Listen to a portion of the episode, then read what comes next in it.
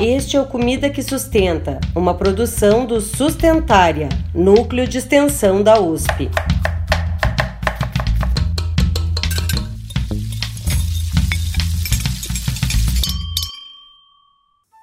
Olá, olá!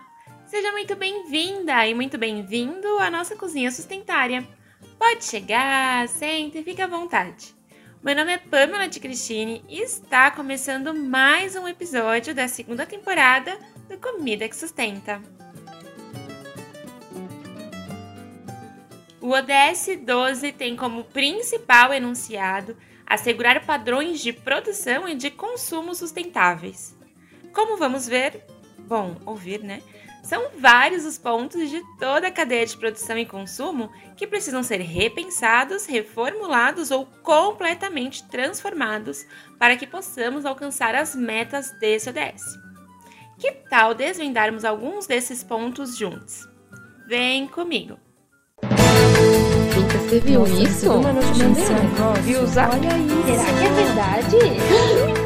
É notícia ou fake news? Cidade brasileira cria moeda própria e dinheiro é mais aceito que cartão de crédito pelo comércio local. Por mais curiosa que a manchete possa parecer, essa é uma notícia. Ela foi produzida por Paulo José e publicada em 20 de julho de 2020 pelo portal Coin Telegraph Brasil. Você já deve ter ouvido falar em consumo consciente, não é?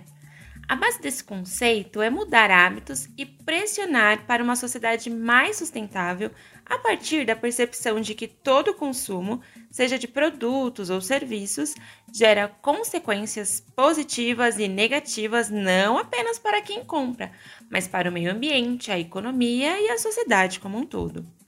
Assim, o consumo consciente nos convida a refletir, a tentar e, se necessário, transformar nossos hábitos de consumo, sempre olhando para a real necessidade de cada compra e os possíveis impactos que ela pode gerar em toda a cadeia antes e depois do momento da compra. Bom, puxando a brasa para nossa sardinha, já que esse é um podcast de alimentação, te convido a refletir sobre os seus hábitos de compra e consumo de alimentos. Na hora de decidir o que e até mesmo onde comprar, tente pensar nesses pontos que falei antes, de forma aplicada. Estou comprando mais apenas porque é uma promoção ou preciso mesmo dessa quantidade? É vantajoso para o meio ambiente que os alimentos sejam embalados um a um? De onde vêm os alimentos que estou comprando? Qual lógica eu favoreço a escolher comprar nesse ou naquele lugar? A reflexão pode ser um ótimo primeiro passo para a conscientização e mudança de hábitos. Fica a dica!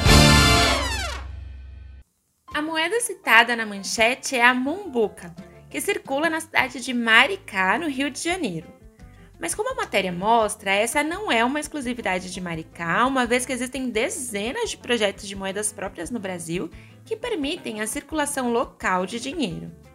Além de oferecer oportunidades de crédito em locais onde os grandes bancos não chegam, os bancos regionais podem administrar moedas próprias que circulam apenas em uma localidade.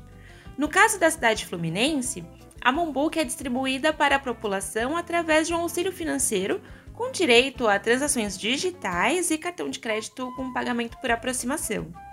Com a crise financeira enfrentada durante a pandemia da Covid-19, moedas como a Mombuca podem ajudar famílias carentes, isso porque, de um lado, o auxílio já é recebido por meio dessa moeda, e de outro, comerciantes e produtores da localidade passam a aceitá-la, impulsionando a economia local.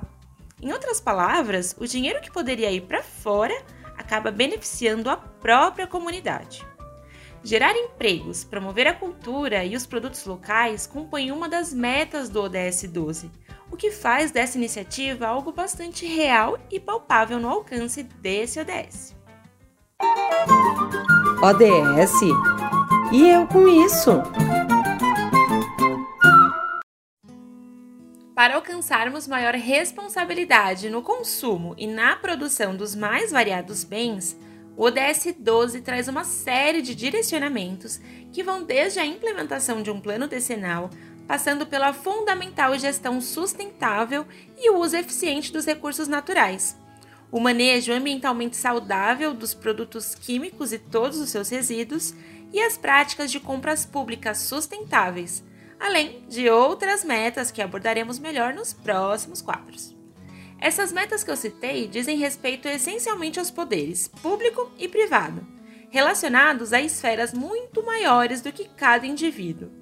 Assim fica claro que, a despeito de como o tema muitas vezes é trabalhado, o consumo e produção responsáveis não são de responsabilidade apenas individual. Mas, como falei anteriormente, para chegarmos ao ponto de promover e cobrar transformações, precisamos estar conscientes de onde estamos e para onde precisamos avançar. Por conta disso, uma das metas fala sobre garantir que as pessoas, em todos os lugares, tenham informação relevante e conscientização para o desenvolvimento sustentável e estilos de vida em harmonia com a natureza. Pensando no caminho de conscientização, diagnóstico e inovação, surge um tema muito interessante que vem ganhando cada vez mais espaço no debate público, que é a chamada economia circular. Para sabermos mais sobre esse conceito, a Mariana Raziueta conduziu uma conversa com a Carla Paranaíba Curi, que é designer de moda, discente do curso de Ciências Contábeis, embaixadora de saúde planetária e mentora júnior do Programa Brasileiro de Embaixadores de Saúde Planetária. Mari, Carla, a palavra é de vocês. Carla, seja muito bem-vinda ao Comida que Sustenta. Como o nosso ADS desse episódio é consumo e produção responsáveis, será que você podia contar um pouco pra gente o que é economia circular? Oi, muito obrigada. Sim, com muito prazer. Bom, falar nas minhas palavras. Vamos lá. Começando por hoje em dia. Então, hoje em dia a gente vive na economia linear, tá? A gente tem a extração de matéria-prima, a gente tem a produção, o consumo e um descarte né? Então, o que, que isso significa, né? Uh, a extração de matéria-prima, vamos supor no, no exemplo de um papel, tá? O papel, a matéria-prima do papel é a madeira.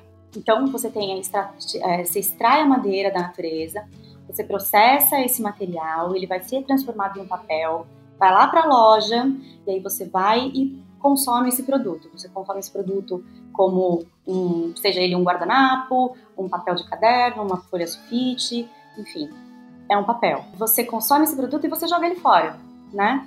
Jogou ele fora, acabou a vida dele. Então, essa é a forma que a gente vive hoje da cadeia linear. E nós estamos em transição, né? Muitas pessoas já usam essa, é, esse conceito da economia circular, que é você consome esse material, vamos supor, da mesma forma, né? Foi extraído da, da, da madeira ali, da natureza, foi transformado, virou um papel, consumimos, e aí nós jogamos fora, mas nós direcionamos esse resíduo, aí já vem a palavrinha nova, né? Resíduo, para um lixo adequado. Então, você colocando esse papel num lixo adequado, você está dando uma oportunidade dele ter uma segunda vida. E aí sim você começa a criar esse conceito da economia circular, porque você está dando para esse material uma nova vida. Então, o processo da economia circular você pega esse resíduo e ele volta lá para o início da cadeia, onde ele vai ser transformado em papel novamente, né? Ele vai ser destruído e vai ser transformado em papel novamente e vai de novo para a prateleira. Você pode comprar e você pode descartar ele novamente nesse, resi nesse, nesse lixinho diferente, né? Nesse seletivo, né? Que é, é essa palavra, nesse lixinho seletivo. E aí ele vai ter essa oportunidade de virar um novo produto.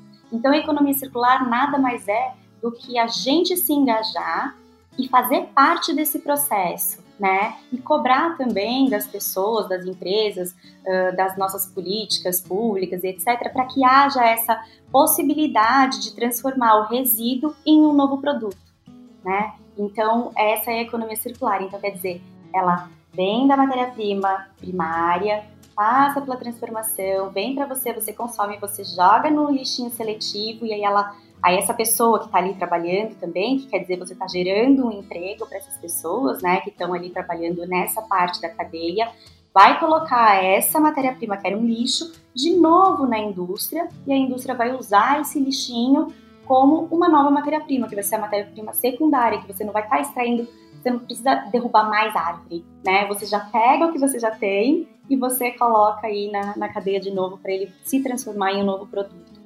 Essa seria a noção da, da economia circular. Carla, isso é muitíssimo interessante.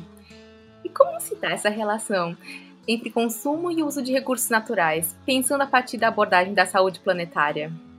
Bom, aí você já percebe como a gente tem que estar engajado, né, em toda essa parte, em toda essa transformação. Consumo nada mais é do que a nossa atividade, né? Nós somos consumidores, né? Então, assim, a gente a gente cobra do poder público, a gente cobra do, do das, das indústrias para que elas tenham processos produtivos mais conscientes, etc. Mas bate muito no nosso, nos nossos hábitos, né?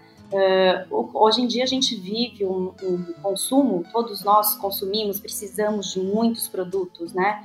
É, desculpa falar todos nós, mas grande, uma grande parte da população precisa de muitos produtos, uma grande parte da população tem essa ânsia por consumir. Vamos, vamos pensar no, na roupa, né? A roupa, a pessoa não quer repetir roupa, então ela quer estar tá sempre com uma roupinha nova, então, poxa, trocou de coleção, ela quer ir comprar, etc. Então a gente tem um consumo muito desenfreado. E isso prejudica, né? Hoje em dia a gente está vivendo, o planeta está doente, né? O meio ambiente está doente. E com isso, consecutivamente, nós seres humanos também estamos doentes. Então não está havendo um equilíbrio.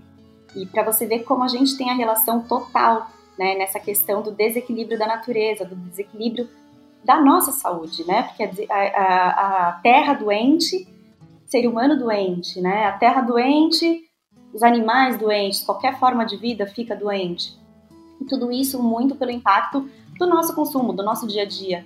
Então, uh, o consumo, que é isso da gente ir no mercado, da gente ir num, num, num shopping, etc., e comprar desenfreadamente, é, nessa forma linear, está trazendo um desequilíbrio gigantesco para o meio ambiente, para a terra em si, porque a gente está consumindo, consumindo, consumindo, e quando chega lá na pontinha da cadeia, na hora do descarte, ele é descartado e não existe fora, né? Como tá aí na moda, todo mundo fala, gente, não existe fora. E é isso, não existe fora.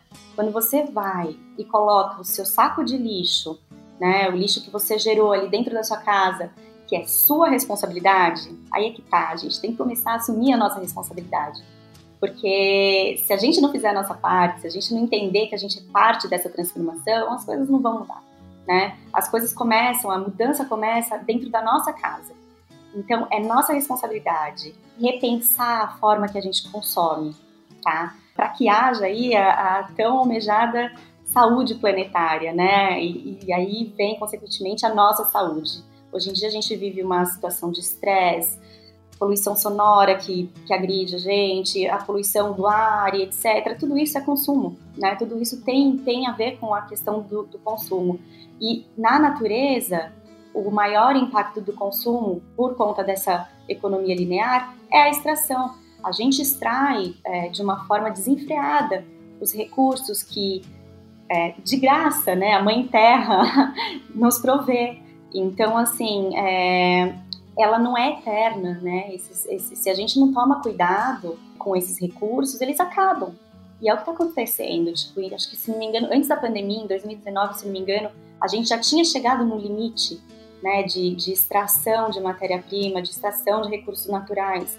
E o que são né, essas matérias-primas que a gente fala tanto? Bom, mineral, né, os utensílios domésticos que a gente vive, que a gente usa aí todo dia na nossa cozinha, etc., ele vem de uma mineração, e a mineração é totalmente, é, tem um impacto muito grande na natureza, né, um impacto, infelizmente, negativo. Né, ela destrói é, os campos, destrói, quando dá um Google, pessoal, e, e tenta ver aí um campo de mineração para entender o impacto que é essa, essa indústria, né? E, e, então, assim, a gente precisa repensar, porque a gente consumindo menos, vai haver uma menor extração. E a gente também consumindo de uma forma consciente, colocando esse, esse resíduo lá na coleta seletiva, é, no lixinho seletivo, para dar essa oportunidade dessa matéria-prima voltar para a cadeia, né? E a gente não precisar de extrair uh, tanto da natureza e poder extrair aí desse material que já foi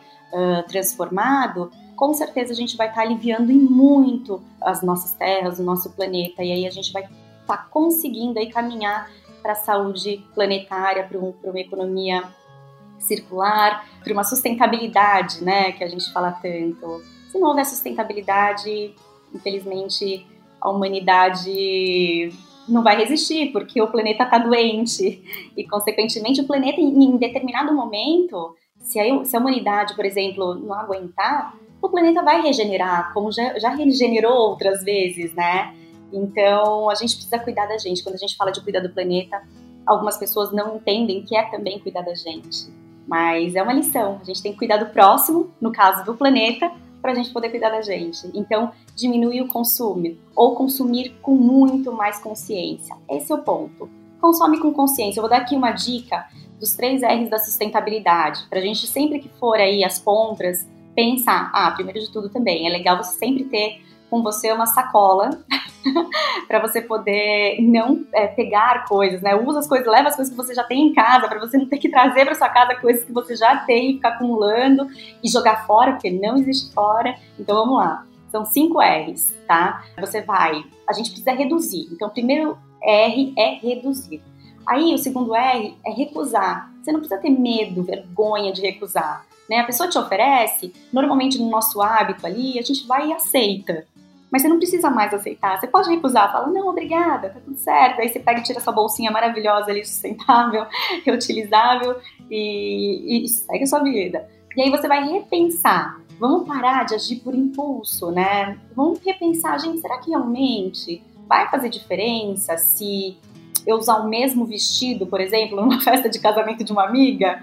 Né? Será que não vai ser legal também? Porque eu vou estar dando exemplo para essa minha amiga de tipo, né, posso eu posso estar uh, tá usando, enfim, você troca uma, uma um, um, acessório, sabe? Arruma um cabelo diferente, mas vamos tentar repensar, né? E, e reutilizar. Aí a gente já vem para esse, esse outro R, então, reutilizar. Você reutiliza o que você já tem. É super importante e assim, não é vergonha. Eu vou te falar que é bonito. Você pode ver que no tapete vermelho aí o pessoal já está usando os mesmos lookinhos, né? E aí vem também essa questão da economia circular, que é o reciclar. Vamos ajudar, gente, vamos se engajar, vamos ter essa consciência de após o consumo, a gente lembrar que essa embalagem, por exemplo, de alimento que a gente consumiu, por exemplo, você foi é, no mercado e você comprou um tomatinho que vem naquelas naquelas embalagenzinhas de plástico, que já está errado, mas enfim, que vem em embalaginhas de plástico, vamos limpar os tomatinhos e vamos pegar essa embalaginha de plástico e vamos colocar na coleta seletiva, né? Pesquisa na sua cidade qual é o dia que passa o caminhão da coleta seletiva. Pesquisa qual que é o ponto que você tem de, de um ecoponto, né, de coleta seletiva é, e começa a colocar isso na sua rotina. É isso. Então o consumo ele tem total relação, né? E para a gente poder alcançar a saúde planetária, a gente tem que se engajar e fazer a nossa parte. Entender que a gente tem muita responsabilidade e também tentar transformar né, o cenário para um cenário novo, que a demanda, que são os nós, né, os consumidores, vai gerar oferta. Né, entender que a gente tem poder também para mudar uh, a forma como hoje uh, as produções vêm colocando os, os, os alimentos, os produtos nas prateleiras, né? Então vamos repensar e vamos tentar lutar aí para que a gente, os consumidores, né, a nossa demanda gere a oferta, né? Gere os produtos, enfim, produtos mais pensados com designers de embalagem mais uh, que possivelmente possam ser recicláveis e etc. Carla, muitíssimo obrigada. Nossa, que aula maravilhosa sobre economia circular. Muito obrigada pela sua participação. Ah, obrigada a vocês pelo convite. Mão na massa. A meta 12.5 do ODS de hoje fala sobre reduzir substancialmente a geração de resíduos por meio da prevenção, redução, reciclagem e reuso. E é justamente esse o mote da Molécula Reciclagem, uma startup de impacto que foi idealizada e fundada pelo Rodrigo Jobim Reusler. Ele conversou com a Nadine Marx para nos ajudar a entender melhor esse projeto. E o bate-papo você confere a partir de agora. Rodrigo, é um prazer contar com a sua presença no Comida que Sustenta. Para que a gente possa entender melhor a molécula, eu gostaria de saber como você define a empresa e como você chegou nessa ideia, nesse conceito. Obrigado, é um super prazer estar aqui com vocês. É, a Molécula, na verdade, ela é uma empresa que nasceu para incentivar os consumidores a aprenderem a reciclar e a praticarem a reciclagem no dia a dia. É isso que a gente se propõe a fazer. Na verdade, toda a ideia saiu de uma reunião que deu errado é, eu costumo dizer que foi a melhor reunião errada da minha vida. Estava em fevereiro de 2017, fui fazer uma reunião numa grande empresa e eu cheguei lá e a pessoa que me recebeu não cuidava do que eu queria falar, ela cuidava de resíduo pós-consumo. E aí eu fiquei batendo papo com ela e descobri que existia um problemaço. E saí de lá indignado, porque é um problema de muitos milhões de toneladas que a gente tem de resíduo gerado todo ano e que não é reaproveitado. É, na verdade, são cerca de 26 milhões de toneladas é, de materiais recicláveis desperdiçados. Só para vocês terem uma ideia, é, a produção brasileira de arroz e feijão, que está na mesa do brasileiro todo dia, é de mais ou menos 13 milhões de toneladas. Então é muito volume. E eu saí de lá indignado e fiquei pensando em como que a gente poderia fazer para que isso funcionasse melhor. E, e, comecei a analisar. Eu fui consultor de empresas durante bastante tempo, então eu tenho esse, esse cacuete de ficar analisando as coisas.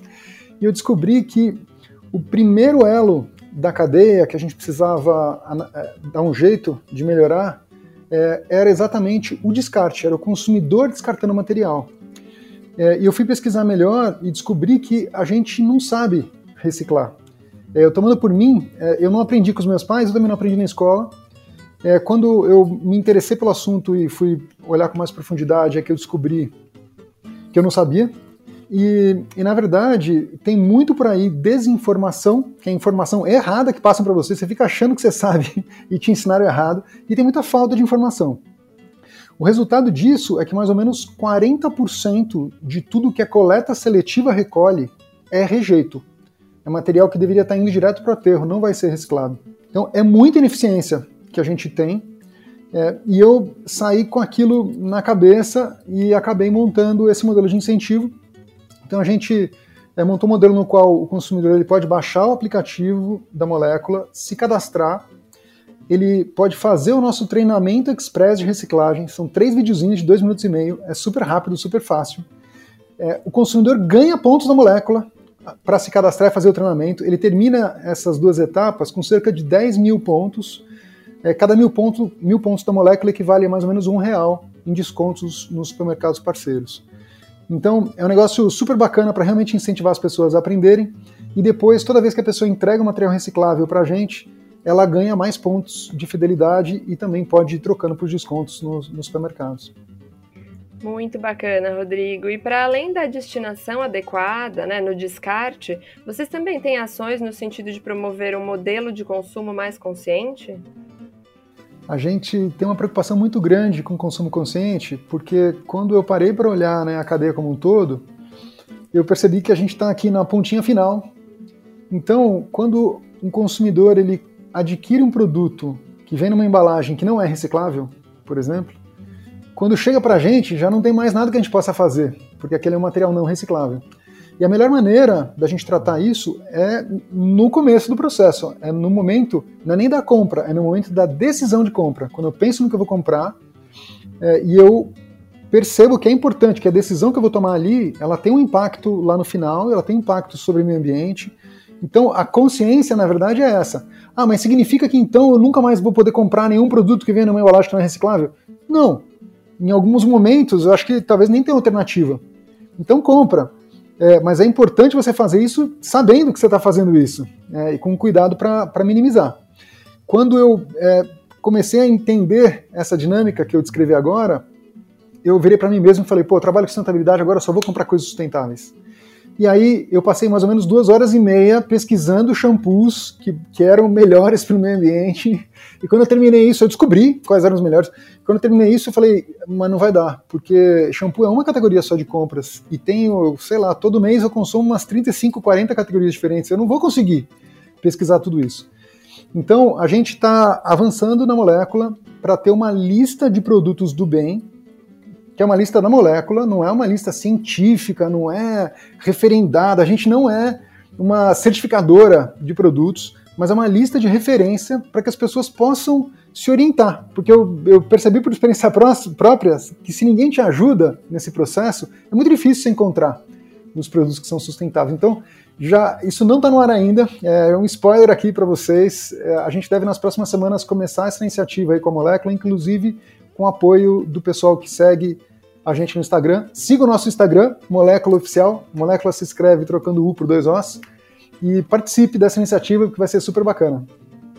Uau, Rodrigo, é muito interessante a forma como você apresenta e que é muito é, de uma experiência pessoal, né? E que vai sendo tão transformadora e essa importância da consciência que você traz, que é justamente o ponto fundamental desse ODS que a gente está trabalhando hoje. Muito obrigada. Eu que agradeço. E aí, bora cozinhar? Não poderíamos passar por esse ODS sem falar da meta 12.3, que propõe até 2030 reduzir pela metade o desperdício de alimentos per capita mundial nos níveis de varejo do consumidor e reduzir as perdas de alimentos ao longo das cadeias de produção e abastecimento, incluindo as perdas pós-colheita. É justamente por conta dessa meta que no Bora Cozinhar de hoje contamos com a presença da Luísa Araújo, que é nutricionista graduada pela Faculdade de Medicina do ABC. A Luísa atuou como gestora do Centro de Referência em Segurança Alimentar e Nutricional, o CRESAN, onde também foi nutricionista do Banco de Alimentos da Prefeitura de São Paulo. Isso durante a vigência do Programa Municipal de Combate ao Desperdício de Alimentos. Oi, Luísa, que alegria receber você nesse episódio. E para começar, você poderia comentar um pouco sobre a importância do combate ao desperdício de alimentos para um consumo mais responsável?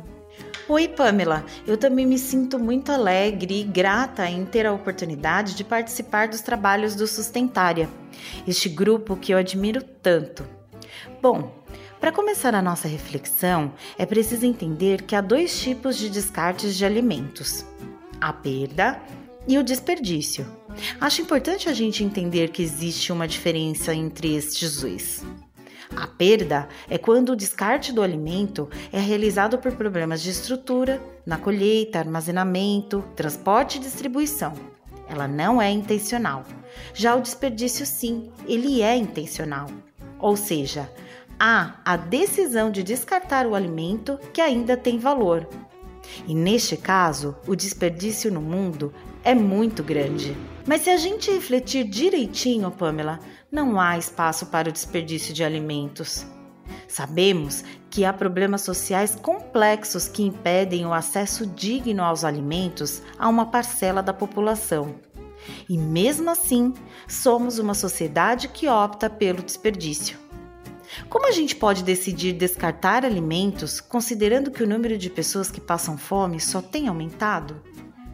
Principalmente com a pandemia da Covid-19, que só agravou os números de insegurança alimentar, ou seja, só aumentou o número de pessoas que têm incerteza sobre a capacidade para conseguir alimentos ou que estão com sua dieta comprometida na qualidade ou quantidade ou ainda em casos mais graves, quando há pessoas que não conseguem nem o acesso aos alimentos durante um dia inteiro ou mais.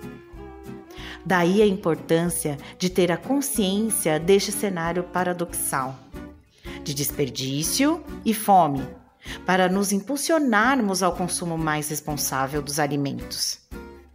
Pamela, eu acredito que há alguns caminhos que podem nos auxiliar a combater o desperdício na nossa própria casa. Um exemplo é direcionar o olhar para as partes geralmente descartadas dos alimentos. As cascas, os talos, as folhas, as sementes, e usar a nossa criatividade para aproveitá-las nas nossas melhores receitas. Outro caminho é planejar o cardápio da semana para que a gente compre apenas o necessário. Organizar a dispensa e a geladeira para que os alimentos sejam aproveitados antes que estraguem. Na minha casa, costumo utilizar técnicas de conservação para garantir maior durabilidade dos alimentos que vejo que podem estragar antes do consumo. como realizar o branqueamento e o congelamento, fazer conservas, compotas, geleias. Também é importante a gente diminuir a exigência de perfeição dos alimentos, ou seja, aceitar aqueles alimentos com formatos um pouquinho estranhos ou que a gente acha meio feinhos. Mas eu entendo também que reduzir o desperdício de alimentos tem um caráter ainda mais amplo do que a importância de combater a fome. Assumir um comportamento de consumo responsável dos alimentos é também um meio de garantir a sustentabilidade de todos os recursos naturais água, energia, solo, minerais empregados no processo de cultivo, produção e abastecimento desses alimentos, bem como valorizar a força do homem que o cultivou. E ainda reduzir os impactos ambientais que geralmente são causados neste processo como a degradação do solo, a contaminação da água e as emissões de gases de efeito estufa. Ah, realmente, Lu, é muito importante pensar de maneira mais ampla, buscando aproveitar de forma responsável os alimentos e, é claro, sem desperdício. Bom, e aproveitando o tema, já estou curiosa para saber qual a receita que você vai compartilhar conosco. Pan, a receita que eu escolhi tem muita ligação com a minha rotina, que não é diferente da rotina de tantas outras pessoas, ou seja, corrida. E neste caso, o que a gente mais quer são receitas práticas, não é mesmo? Mas é claro, sem abrir mão da qualidade. Até porque, depois da chegada da Raquelzinha, eu me importo ainda mais com uma alimentação prazerosa, prática, saudável e sustentável. Esta receita é uma ótima opção para a redução do consumo de carne. Para incorporar aqueles talos que a gente guarda na geladeira para um momento oportuno, porque eu sou dessas. E ainda faz sucesso com a minha pequena. A receita que eu escolhi é almôndegas de lentilhas. Para fazer essa receita, são necessários os seguintes ingredientes: uma xícara de chá de lentilha, uma beterraba ralada, aproximadamente uma xícara de chá, uma xícara de chá de farelo de aveia, uma cebola média picada, dois dentes de alho picados, uma xícara de chá de talos, que podem ser de verduras ou de legumes, mas devem estar bem picados. Duas colheres de sopa de folhas e talos de salsinha picados. Sal, pimenta do reino, e temperos de preferência a gosto. A minha sugestão é o curry. E azeite de oliva para untar a forma. O modo de preparo é bem simples. Para começar, deixe as lentilhas de molho por 12 horas. Após esse tempo, escorra a água, coloque-as numa panela com água fervente até passar dois dedos do nível dos grãos e cozinhe por 15 minutos. Depois do cozimento, escorra a água das lentilhas e no refratário amasse os grãos com o garfo. Acrescente a beterraba, o farelo de aveia, a cebola, o alho, os talos, a salsinha e os demais temperos e misture bem. Com auxílio de uma colher, molde as almôndegas e distribua numa forma untada com azeite de oliva. Leve ao forno pré-aquecido a 180 graus por 30 minutos, virando-as na metade do tempo. Eu gosto de servir as almôndegas acompanhadas com um delicioso molho de tomate caseiro. É isso, espero que gostem da receita e eu adorei ter participado deste episódio. Um grande abraço! Ai, gente, mas é tanta receita boa que me aparece nesse podcast. Nossa, eu acho que já temos receita até para formar um livro, né? Hum, será? Bom, por enquanto, Luísa, muitíssimo obrigada pela participação e por essa receita tão maravilhosa. Consumo consciente, economia circular, reciclagem adequada, combate ao desperdício de alimentos. Ufa! São vários e tão interessantes os temas que cabem nesse ODS, não são? E cada vez mais precisamos nos aproximar e nos apropriar dessa discussão. Aposto que assim as ações serão ainda mais conscientes e responsáveis. Deixo aqui um agradecimento especial a todas as pessoas que estiveram comigo hoje, seja nos bastidores, nas entrevistas ou ouvindo a gente.